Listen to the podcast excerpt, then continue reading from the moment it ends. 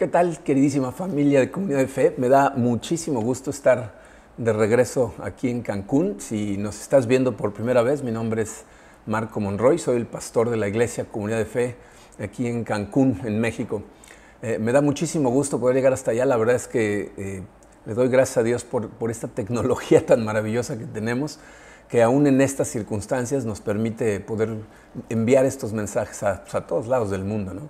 Eh, si eres miembro de la familia Comunidad de Fe, entonces estás enterado de que pasamos, Karina, mi esposa y yo, eh, las últimas, bueno, los últimos 18 o 19 días viajando. Ahorita les platico un poquito más acerca de, de las razones de nuestro viaje, eh, pero estamos muy contentos de, de, estar ya por fin de regreso por acá con ustedes. Como pueden ver, estamos grabando otra vez desde la sala de esta, su casa. Eh, aquí en, eh, en, Quintana Roo, el estado en donde estamos, pero en particular en Cancún, eh, ha habido un brote de COVID-19 increíble. O sea, de, hecho nos dimos cuenta cuando la mitad del staff estaba contagiado y muchos de los servidores o habían estado en contacto con alguien que estaba contagiado eh, o, ellos mismos estaban contagiados, nos dimos cuenta que eh, iba a ser un, grave error continuar con nuestros servicios presenciales. Así es de que hasta nuevo aviso los vamos a mantener así en línea. ¿no? Es, es, una bendición poder hacerlo. Eh, seguimos mucho el consejo de nuestra comunidad médica, tenemos varios médicos en nuestra iglesia y uno en particular que muchos de ustedes conocen, el doctor José Luis, que él nos, nos avisa cómo van los, los eh, pisos que tienen para COVID en los hospitales de Cancún y entonces sabemos más o menos eh, qué tan peligrosa está la situación. Pero en este momento sí está muy peligroso, así es de que ya les avisaremos eh, cuando podamos regresar de nuevo a, a la iglesia. ¿okay? la semana pasada se suponía que Emilio iba a terminar con la serie Estos pecados respetables, esta serie que está tan interesante precisamente porque se contagió de COVID, eh, él y, y, su esposa Jenny, eh, y, y, primero su mamá, que pues ahorita platicamos más de eso, eh, no pudo predicar ese mensaje. Yo tengo la esperanza de que Emilio se recupere bien, de hecho ya están mejor, pero queremos que descanse bien y este, a ver si puede terminar con, con la serie, que queremos que, que, la termine. Pero bueno, este, por lo pronto, este va a ser un mensaje un poquito diferente, no es el, el el mensaje típico, estructurado que normalmente les doy, más bien pues quiero platicarles un poquito de, de, las reflexiones que hice durante este viaje, eh, cosas que Dios me enseñó este, en, el camino y, y, por lo tanto pues va a ser más bien como una plática, como si estuviéramos sentados tomándonos un café. Me imagino que muchos de ustedes es exactamente lo que están haciendo en este momento, tomándose un cafecito, así es de que eh, vamos a disfrutar de, de, este ratito juntos como si estuviéramos sentados en la sala platicando. ¿okay? Vamos a ponernos primero en manos de Dios eh, y, empezamos a, charlar. Eh, Padre, te doy tantas gracias, Señor, por tu amor. Gracias por habernos llevado con bien a nuestro viaje, eh, por, todas las cosas que pudimos hacer allá, por las conexiones profundas que pudimos tener.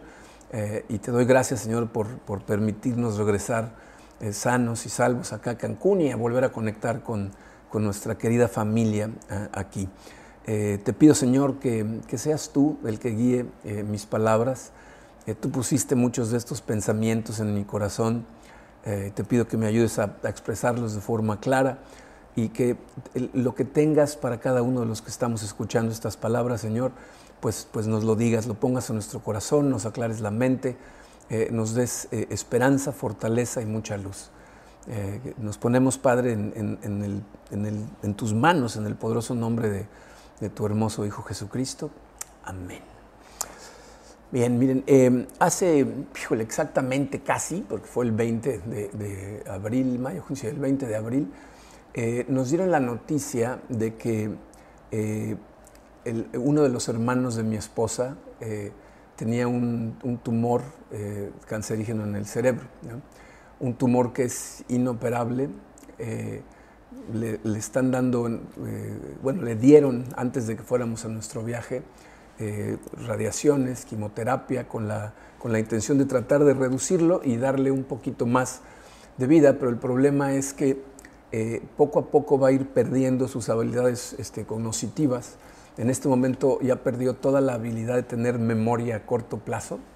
Eh, entonces, digo, gracias a Dios se acuerda de todo lo que pasó hace más o menos dos años para atrás, ¿no? Se acuerda de su esposa, de sus hijos, de su nieto, de, pero por ejemplo no se acordaba de, la casa en la que están viviendo, porque es una casa en la que están relativamente hace poco tiempo. Entonces eh, Karina eh, me pidió que, fuéramos porque ella quería interactuar eh, con él antes de que pierda la habilidad de conectar con la gente a su alrededor. A las dos semanas nos avisaron que su otro hermano, Chuck, eh, le habían detectado cáncer otra vez. Eh, él tuvo cáncer en un riñón hace más o menos dos años y se lo extirparon. Este, y ahora, hace más o menos tres meses, nos avisaron otra vez que, había regresado el cáncer. No sabían si, si había entrado al riñón que le sobra. Si ese era el caso, entonces eh, pues ya no había nada que podían hacer por él. entonces, pues planeamos este viaje especialmente porque queríamos conectar con ellos dos eh, verlos antes de que fallezcan, porque no, no, sabemos cuánto tiempo van a estar todavía con nosotros. Y de pasada, pues conectar eh, con, con, la hermana de, Karina, visitar a nuestra hija Angie, la mayor que vive allá en San Francisco, con, con nuestra nieta. Nuestra nieta ya este, eh, tiene casi 11 años de edad, si lo pueden creer. No sé si se acuerdan lo emocionados que estábamos cuando nació, pues ya, ya lleva 11 años. ¿no? Ellos eh, eh, eh, están contentos, tienen un muy bonito matrimonio, están muy apretados económicamente, pero están contentos. y entonces nos fuimos, fuimos a, Houston primero, el 4 de julio prediqué yo allá, ah, después de eso nos fuimos manejando, bueno, primero volamos a San Francisco, pasamos una noche ahí y nos fuimos manejando desde San Francisco hasta una ciudad que se llama Medford, que está en el estado de Oregon, en, el sur, perdón, en el norte de Estados Unidos. son manejaditas largas, de hecho, fuimos a Medford, pasamos tiempo con uno de los hermanos de Karina, bajamos a, otra parte del Parque Nacional de Yosemite, en donde pasamos tiempo con otra parte de la familia de Karina, luego manejamos a casa de Angie. En total, eh, manejamos más o menos 3.700 kilómetros en, un periodo de más o menos 15 días. Entonces, como se podrán imaginar, eh, eh, a, Karina y a mí nos gusta mucho viajar manejando. Es algo que desde que nos casamos en nuestra luna de miel nos fuimos manejando por toda la costa este del estado, de Estados Unidos. Es algo que disfrutamos mucho y nos da tiempo para, conversar mucho eh, y, a veces para pensar. Eh, pensar puede ser algo peligroso, ¿no? porque puede ser algo muy positivo o, puede ser algo eh, muy negativo. ¿no? y yo no sé si les ha pasado que cuando tienes mucho tiempo para pensar y las circunstancias que te rodean están complicadas, ¿no? por ejemplo, el tiempo que pasamos en, en casa de Glenn, el hermano de Karina, pues yo, veía sobre todo el dolor en la cara de su esposa, ¿no? porque pues él de alguna manera ya no se acuerda de lo que pasa en la mañana, para la tarde ya se le olvidó. Eh, entonces fue una conexión muy enriquecedora con él porque pasamos mucho tiempo hablando con él y eso le dio un tiempo de descanso a ella, pero sí podía yo ver eh, el dolor eh, que, está viviendo ella todos los días. ¿no? Y entonces vemos eso, la hermana de Karina tiene una situación también complicada, y, entonces, me acuerdo también de, lo que estamos viviendo nosotros acá con, nuestros hijos. ¿eh? Nos, da mucho gusto que nuestras hijas están bien, nuestros hijos están eh, fuera del hecho de que perdieron la vista, están sanos, pero tienen situaciones muy complicadas. Y entonces eh, empiezas a tener ese tipo de pensamientos de si tan solo, si tan solo las cosas fueran diferentes, si tan solo no hubieran perdido la vista, si, si tan solo eh, Glenn no tuviera cáncer, si tan solo eh, tuviéramos una situación económica mucho más desahogada para, para poder visitarlos más seguido o ayudarle de alguna manera a algunos de los miembros de nuestra familia, si tan solo, si tan solo. Me, imagino que, te ha pasado, ¿no? Este, e, es, esa línea de pensamiento es, es muy peligrosa. Eh, porque puede llevarte por caminos que no deberías de recorrer. Eh, y, entonces lo que hice es tratar de analizar, ¿no? o sea, cuando me di cuenta de lo que estaba cayendo, entonces eh, una cosa que les he dicho muchas veces es que necesitamos predicarnos a nosotros mismos la palabra de Dios constantemente para no caer en, en esas rutas tan peligrosas que nos pueden llevar nuestros pensamientos a caer. y entonces lo que decidí hacer es tratar de analizar mi situación desde el punto de vista de la Biblia. que eso es lo que necesitamos aprender a hacer todos todo el tiempo. ¿eh? Una de las cosas que frustran mucho a, amigos que tengo, que son amigos desde hace muchos años, desde mucho antes de que yo fuera pastor, incluso de que fuera cristiano, eh, que cuando tenemos conversaciones y me preguntan, ¿y tú qué opinas? Mi respuesta invariablemente es, bueno, la Biblia dice que, ¿no? Y, les digo lo que dice la Biblia. Eh, y, ellos normalmente se, irritan, ¿no? Llega un momento que me dicen, no, no, no, es que no importa qué dice la Biblia, lo que te estoy preguntando es qué opinas tú. Y entonces lo que yo trato de explicarles es que lo que yo opino de las cosas es irrelevante. Mi manera de ver las cosas, mi manera de entenderlas, mi sabiduría, no tiene, no, tiene ninguna importancia. La que importa es la de la Biblia. Porque yo, al estudiar mi vida, me doy cuenta de que a través de mi vida siempre he tomado decisiones, cuando las tomo por mi propia cuenta, que son equivocadas que me resultaron en problemas. Y, cada etapa de mi vida la veo desde el presente y digo, ay, ¿cómo pude hacer esas tonterías? Pero a los cinco años vuelvo a pensar lo mismo y a los cinco años vuelvo a pensar lo mismo. Entonces, no hay evidencia de que dentro de cinco años no, no me vea a mí mismo en este presente y diga, ay, ¿cómo pude haber tomado tal decisión? Entonces, eso prueba que mi propia sabiduría no es muy buena. ¿no? La, Biblia nunca cambia. Es universal, aplica en todas las culturas del mundo, aplica eh, en todas las situaciones, para toda la gente, de todos los niveles sociales, aplica exactamente igual. Pero en cambio, las opiniones de la gente, las ideas que la cultura promueve, esas no, no son universales. No puedes utilizar las ideas culturales que tenemos aquí en este momento en México y tratar de implementarlas, por ejemplo, en Japón o, en Irak o en Irán, ¿no? O sea, rebotarías totalmente allá. En cambio, la Biblia sí la llevamos a todos esos lugares. Y fíjense, la razón por la que en este momento la iglesia es más perseguida eh, que antes en Irán y en China es porque está explotando el evangelio en esos países. O sea, llega la Biblia y funciona. ¿okay? Entonces, cuando, cuando empezamos a, a caminar por estos caminitos tan oscuros, lo que necesitamos hacer es ir a la Biblia, tratar de pasar nuestras circunstancias, nuestras situaciones a través de lo que pasa en la Biblia y entonces podemos tener una mejor perspectiva de en dónde estamos y en dónde deberíamos estar. ¿okay?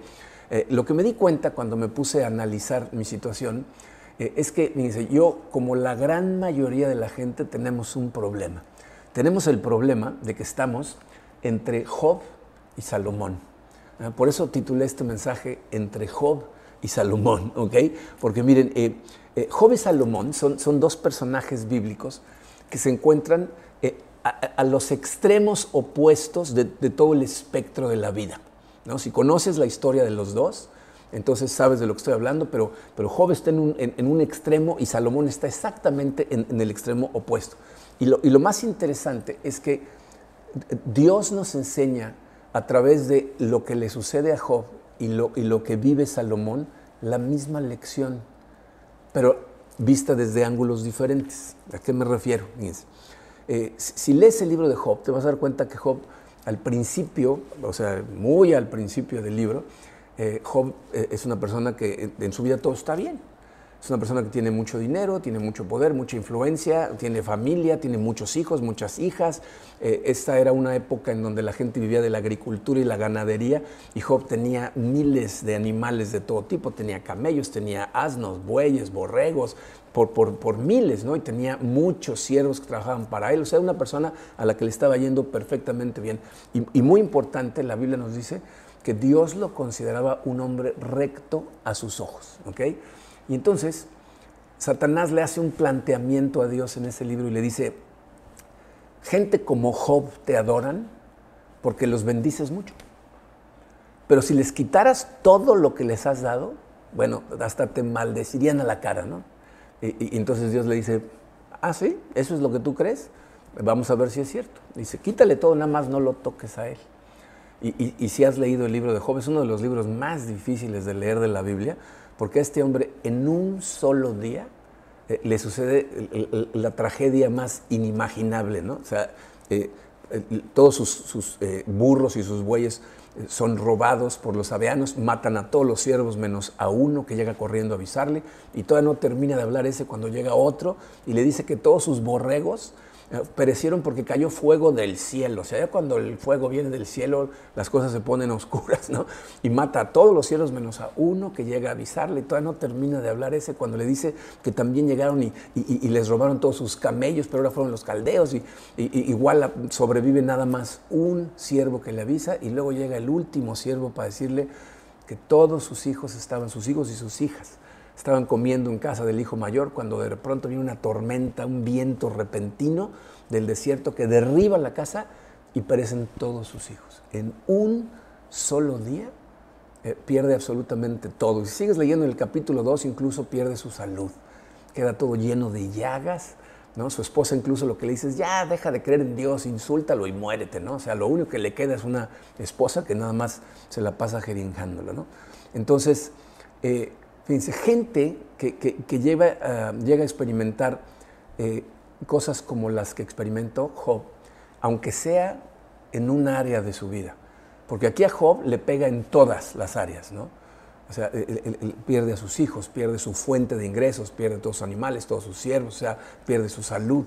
Pero mucha gente cuando le suceden estas cosas, aunque sea en un área, o sea, si de repente pierden su, su capacidad de hacer dinero, o, pierden su negocio, o pierden su trabajo, o pierden su salud, o gente a la que aman de pronto se enferma. O sea, cosas que, estamos viviendo todos, ¿no? Cosas que en este momento nos están afectando a muchos. Empezamos a tener este tipo de pensamientos. Si tan solo, si tan solo esta pandemia no hubiera sucedido, si tan solo tal persona no hubiera estado en contacto con tal otra y no se hubiera infectado, si tan solo, eh, eh, no sé, ¿no? O sea, empezamos a pensar Dice que eh, si la situación externa cambiara, entonces tendríamos mucho gozo. Y ese es un problema, ¿no? porque empezamos a crear una imagen de lo felices que seríamos si las circunstancias externas cambiaran. ¿no? no sé si alguno de ustedes esté en este momento ahí, si has estado cayendo en estas cosas, si has estado pensando en qué diferente sería tu vida, o sea, qué tanto gozo, qué tanta satisfacción tendrías si esas circunstancias fueran diferentes. Dice, esta es, la trampa del mundo. O sea, el mundo nos atrapa haciéndonos pensar que nuestro verdadero gozo proviene de las cosas físicas que tenemos en este mundo. ¿ok? Eh, entonces, cuando, cuando, nos pasa lo que a, a, Job, eh, incluso empezamos a tener pensamientos de, no, pues, eh, mi, yerno, Josh, me dice, este, ¿por qué no vienes si pasas un poco más de tiempo acá? A lo mejor nos podrías ayudar con algunas cosas en la iglesia. Y le dije, no, no, no, puedo, no estoy allá. Le digo, aparte necesitaría yo ganarme la lotería, ¿no? O sea, y es el pensamiento de mucha gente, ¿no? Me dice Josh, ¿y compras boletos? Le digo, pues no, ese es el problema, no me la voy a ganar porque no compro boletos. Pero, pero ese es un problema, ¿no? Que pensamos que podríamos resolver nuestra situación si algo externo en nuestras circunstancias cambiara.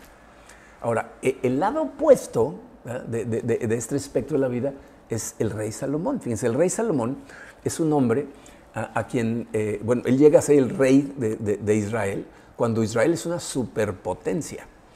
Dios le ofrece que pida eh, qué le gustaría tener, si, si, si, dinero, una larga vida, etc. Y él lo que pide es sabiduría. Y entonces Dios lo bendice con sabiduría, con poder y, y con mucha riqueza. O sea, es un hombre este, verdaderamente inmensamente rico. Y entonces, ¿qué decide hacer Salomón con toda su riqueza? Dice, Salomón lo que decide hacer es intentar todo lo que se puede hacer bajo el sol. Es un experimento que, que él hace para ver si las cosas de este mundo te pueden satisfacer. Fíjense lo que dice Eclesiastés 1 en el versículo 13. La primera parte del versículo 13 dice, me dediqué a buscar el entendimiento y a investigar con sabiduría todo lo que se hacía debajo del cielo. O sea, Salomón dice, tengo dinero, tengo poder, tengo salud, entonces tengo que experimentar para ver si estas cosas realmente producen lo que deberían de producir. Entonces, si lees el libro de Eclesiastés, vas a ver cómo él empieza primero experimentando placer. ¿no? Organiza unas comidas eh, unos banquetes, pero impresionantes, ¿no? Eh, eh, los estudiosos bíblicos calculan que sus fiestas eran acudidas por más de entre 15 y 20 mil personas. Si lees Primera de Reyes capítulo 4, por ahí describen la cantidad de animales que necesitaban matar para, sus, cenas, sus banquetes, vino, o sea, fiestas que duraban semanas. ¿No? Este no bajaba la música de Apple Music, compraba la banda ¿no? y se la llevaba para que estuvieran tocando en la fiesta. Eran de verdad unas fiestas impresionantes. Luego se cansa de la frivolidad de las fiestas y entonces dice, bueno, voy a dejar un legado de construcción y empieza a construir casas, palacios, construye palacios para todas, eh, muchas de sus esposas, no todas, porque se casa con muchas mujeres, ¿no? Eh, pero hace, eh, planta bosques enormes y necesita crear unos como lagos artificiales para poder regar los bosques. O sea, verdaderamente es un desparrame de dinero en, en hacerse de cosas físicas, ¿no? Aparte, tiene esclavos a montón, tiene hasta esclavos para sus esclavos, ¿no? O sea, él no mueve un dedo y algunos de sus esclavos tampoco. ¿ok? Y luego eh, eh, eh, empieza a, intentarlo con, con, relaciones sexuales, se empieza a meter con mujeres de todas las naciones extranjeras. Nos dice la Biblia que llega a tener 700 esposas y 300 concubinas. O sea, este es un hombre que, llegó a experimentar el, placer, el poder, el desparrame de dinero a un grado ridículo. ¿okay? Entonces, a lo mejor, fíjate, cuando, piensas en estos dos extremos, en, Salomón y en Jo, dices, pero ¿cómo nos está enseñando Dios la misma lección a través de las cosas que le pasaron a estos, a estos individuos? Y esta es la realidad, fíjense, eh, la, conclusión a la que llega Salomón eh, eh, en el versículo que sigue, el versículo 14, Dice, y pude darme cuenta de que todo lo que se hace en este mundo es vana ilusión, es querer atrapar el viento. ¿Se fijan lo que está diciendo Salomón? Eh, Salomón está diciendo, tú puedes pensar que si te ganas la lotería, que si toda la gente a tu alrededor está sana, que, que si tu empresa es próspera, que si tú puedes disfrutar del placer que tú quieras cuando tú quieras, eso te va a dar satisfacción. Pero Salomón dice, de hecho, no. Yo sí tuve oportunidad de experimentarlo y en realidad todo es, una vanidad, es una ilusión. Fíjate, las, las, cosas de este mundo con las que soñamos, que si las cosas fueran diferentes, entonces nos llenarían. Salomón nos dice, es una ilusión. Estas cosas, este mundo en el que vivimos, es de mentiritas. Todo esto va a desaparecer. Al final, lo, lo verdaderamente real es lo espiritual, es lo que vamos a vivir después. ¿ok? Y, miren, el problema con, la gran mayoría de nosotros es que ninguno, bueno, de los que yo conozco, ninguno, pero la gran mayoría de las personas del mundo jamás van a tener las riquezas que pudo tener Salomón. Entonces mucha gente piensa que su infelicidad es por falta de dinero, falta de poder, falta de placer, y como nunca llegan a tener la posibilidad de experimentarlo como Salomón lo hizo, entonces siguen pensando que ese es su problema. Pero Salomón, que lo experimentó todo, nos dice, de hecho, por favor, pónganme atención. Dice, eh, nadie va a poder hacer lo que yo ya hice. Escúchenme, porque ya aprendí algo. Y fíjense cómo concluye el libro. Eh, en, en, el versículo 13 del capítulo 11, que es el último capítulo de Eclesiastés, dice, el fin de este asunto es que ya se ha escuchado todo o sea, no vas a encontrar absolutamente nada nuevo bajo el sol. Es algo que Salomón repite una y otra vez. Si tú crees que vas a experimentar algo nuevo, que vas a encontrar algo nuevo, todo en este mundo ya ha sido experimentado. No hay nada nuevo bajo el sol. Dice, teme pues a Dios y cumple sus mandamientos porque esto es todo para el hombre. O sea, la conclusión de Salomón es, en realidad, todas estas cosas que puedo adquirir con dinero, con poder, etcétera, no sirven de nada, son una ilusión. Entonces, lo único que me puede hacer bien es tener una buena relación con Dios, es tener una relación real con Dios. Entonces, eso es lo que aprende Salomón por su lado. ¿Y, qué es lo que aprende Job de todo su sufrimiento?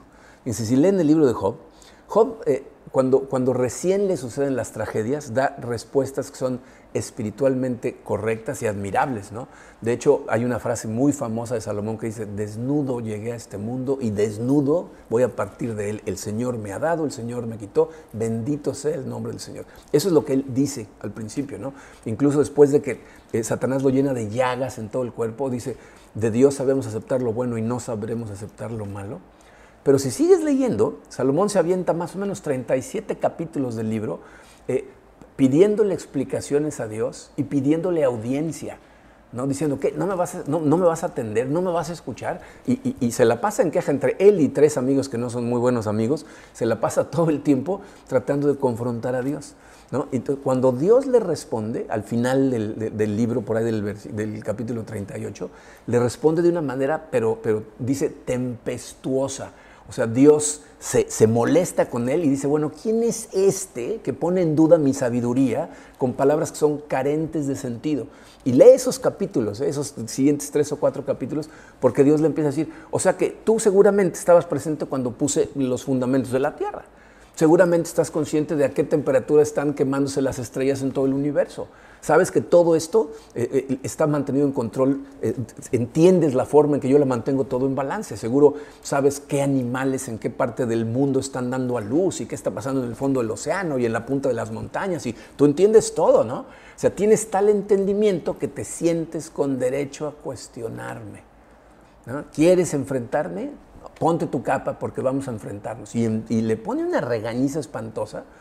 Y entonces Salomón, perdón, Job, llega a una, a una conclusión. Y esto es algo que la gente que cuando atraviesa situaciones como las que estamos viviendo todos, unos más que otros, eh, voltea hacia Dios y verdaderamente lo busca, eh, Job, de alguna manera, fíjense, si, leen el final del libro, eh, regaña a sus tres amigos, pero a Job lo confronta por dudar de su, no, dudar, sino poner, como cuestionar lo que Dios estaba haciendo, pero todo lo que Job dice es cierto.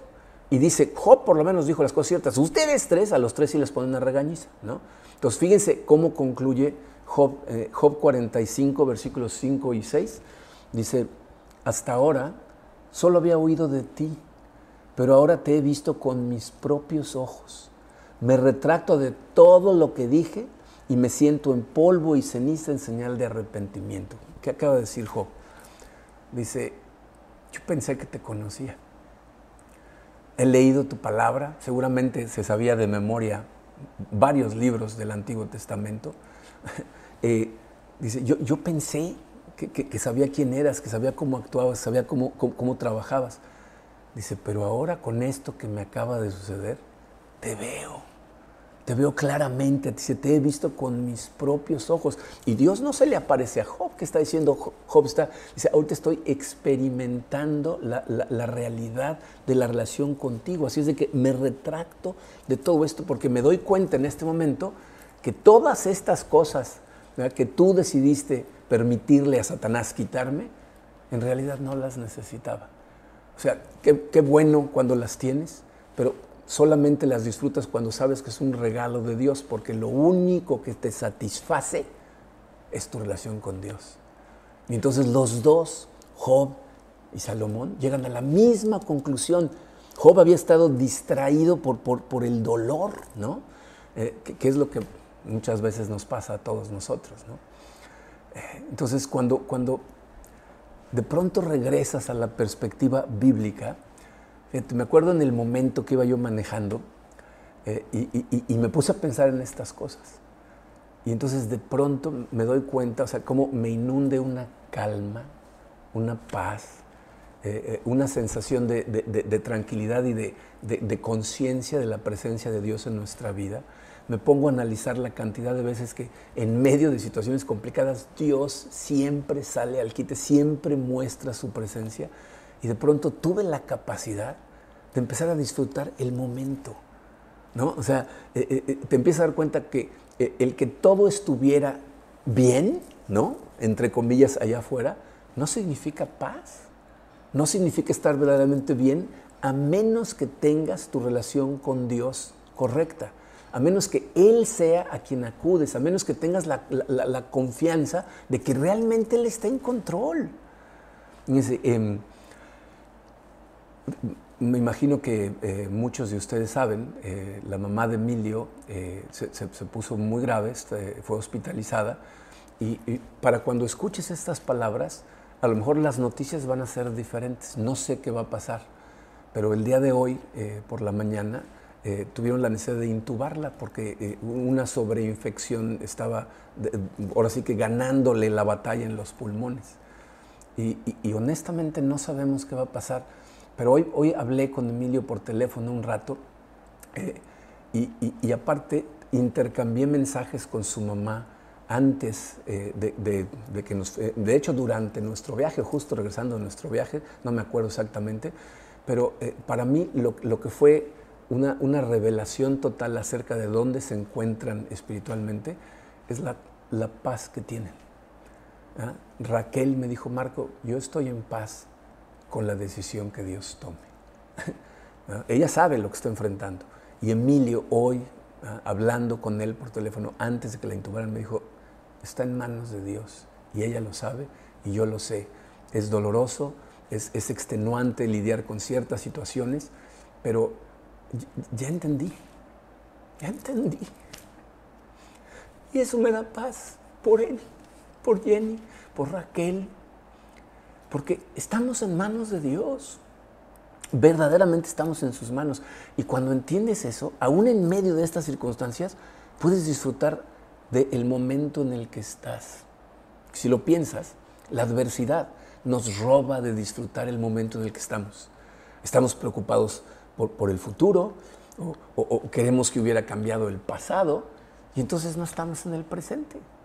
No, disfrutamos de las bendiciones de Dios en el presente, pero me, acuerdo ese momento en el coche cuando de pronto empecé a disfrutar del momento en el que estaba manejando en una carretera en medio de incendios en el este de Estados Unidos, eh, platicando con mi esposa Karina. Son cosas que disfruto profundamente y que no estaba yo disfrutando precisamente porque estaba muy preocupado por estas cosas. ¿okay?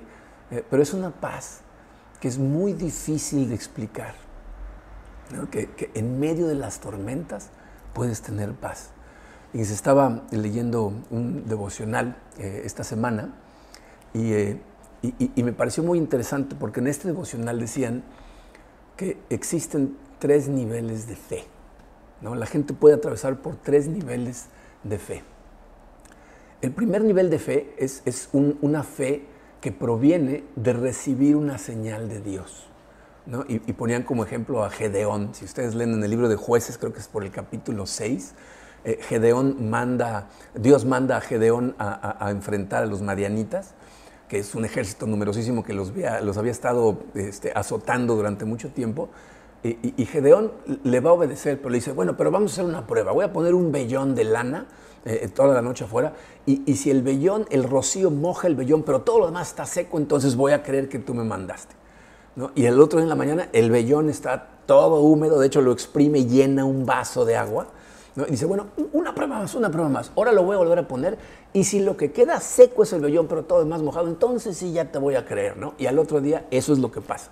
Y entonces Gedeón obedece, ¿no? Ese es un tipo de fe.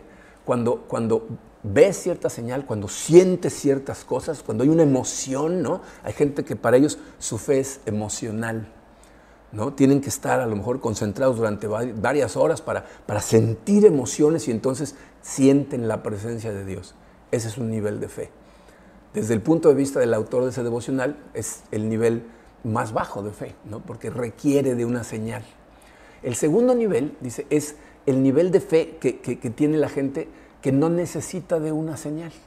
O sea que simplemente a través de leer la palabra de Dios y saber que Dios nos dejó su palabra escrita, tiene fe. O sea, no necesita ver una señal. No, ¿Se acuerdan lo que Jesucristo le dijo a Tomás? Le dijo, dichosos los que sin ver creen. ¿no? Ese es un nivel de fe superior. O sea, no necesitas señales de Dios, le crees a Dios. ¿ok? Pero hay un tercer nivel de fe que es la gente que tiene fe en medio de las tormentas, en medio de las circunstancias más complicadas, cuando piensas que todo está fallando, que todo está fracasando, que ya nada va a funcionar y de todas maneras le crees a Dios. El lugar en donde vemos eso de forma más clara es en la vida del apóstol Pablo. Ustedes se acuerdan cuando Pablo va navegando de camino a Roma y los agarra una tormenta. Y, y por más que intentan hacer cosas, se dan cuenta de que no van a poder ellos solos con la tormenta. Fíjense, estas son las cosas dice en Hechos 27, 20. Dice, como pasaron muchos días sin que aparecieran ni el sol ni las estrellas y la tempestad seguía arreciando, perdimos al fin toda esperanza de salvarnos. Ese es el momento en el que muchas veces nos encontramos. Cuando nos damos cuenta, como platicábamos Emilio y yo el día de hoy, de, la fe que necesitas tener cuando llega el momento en donde nada está bajo tu control. Donde eh, eh, tenemos el, mal hábito, gente con, con, el carácter como el de Emilio y como yo, que pasa algo y pensamos, ¿cómo lo arreglo? ¿Qué puedo hacer? ¿A quién le llamo? ¿No? O sea, no, no acudimos primero a Dios, sino piensas, ¿qué hago? Y después, como que recabas y dices, ¡ay, Señor! ¿No? ¿No? Pero aquí eso es lo que está diciendo Pablo. Dice, perdimos toda esperanza. ¿Por qué? Porque por más que le hicimos, no podíamos, o sea, no podíamos hacer que el barco respondiera y la tormenta cada vez se ponía peor. ¿Ok? Pero fíjense lo que dice solamente cinco versículos después. Hechos 27, 25 dice, así que anímense, pues yo le creo a Dios, sucederá tal como Él lo dijo. Él en oración, Dios le dice, no te preocupes, todo va a estar bien. Y Él dice, yo le creo a Dios. Y esa es la pregunta que tenemos para nosotros el día de hoy. ¿Tú le crees a Dios? ¿Tú verdaderamente estás convencido que Él está absolutamente en control de todo? No nada más de las cosas que están fuera de tu control, también de las cosas que podrían estar bajo tu control. Él también está en control de muchas de esas cosas. ¿Le crees a Dios? ¿Le crees que las circunstancias no deberían determinar cómo te sientes? Cuando, cuando yo me doy cuenta que caigo en el error de, estar enfocado en las circunstancias, en ese momento empiezo a sentirme mal, empiezo a sentirme deprimido, empiezo a sentirme enojado, frustrado, irritado y empiezo con los si tan solo, si tan solo, si tan solo. Pero en el momento en que enfoco mi mente en Dios digo, tú estás en control, tú no tienes que decir si tan solo, tú simplemente hablas y el universo obedece. Y lo que vas a hacer es perfecto porque tú eres un ser perfecto. Eh, no podemos entender muchas de sus decisiones. No, podemos decir que nos da gusto que, Emilio y familia estén sufriendo sin saber cuál es el futuro de Raquel. O sea, no entendemos esas cosas, pero le creemos a Dios. En medio de todas las circunstancias de los hermanos de Karina, de, la situación de mis hijos, de la situación económica de mis hijas, de, todo lo que nos rodea en la pandemia, la pregunta es, ¿le creo a Dios? ¿O voy a estar todo el tiempo rompiéndome, comiéndome las uñas y tronándome los dedos porque no confío realmente en Él? Para mí este viaje fue muy enriquecedor. Eh, es un, regresarme una vez más a, concentrarme en medio de mis situaciones en el Señor y no estar pensando en si tan solo, que es una batalla que muchas veces tenemos que estar lidiando con ella constantemente. Pero mientras más aprendamos a predicarnos a nosotros mismos estas cosas, más fortaleza vamos a tener para enfrentarlas. Como hablábamos Emilio el día de hoy, Emilio y yo el día de hoy, ah, tenemos que estar preparados para estas cosas. ¿okay? Eh, espero que esto eh, toque sus corazones, que les ayude de alguna manera como me ayudó a mí eh, en los momentos en que realmente empecé a, sentir un poquito de desesperanza, pero en este momento me siento fortalecido por, las palabras que Dios puso en mi corazón. Vamos a darle gracias a Dios y terminamos. Padre, Señor, te damos gracias de, que tú eres bueno, de que tú eres perfecto, que, que tú verdaderamente, Señor, tienes absoluto control sobre todo el universo.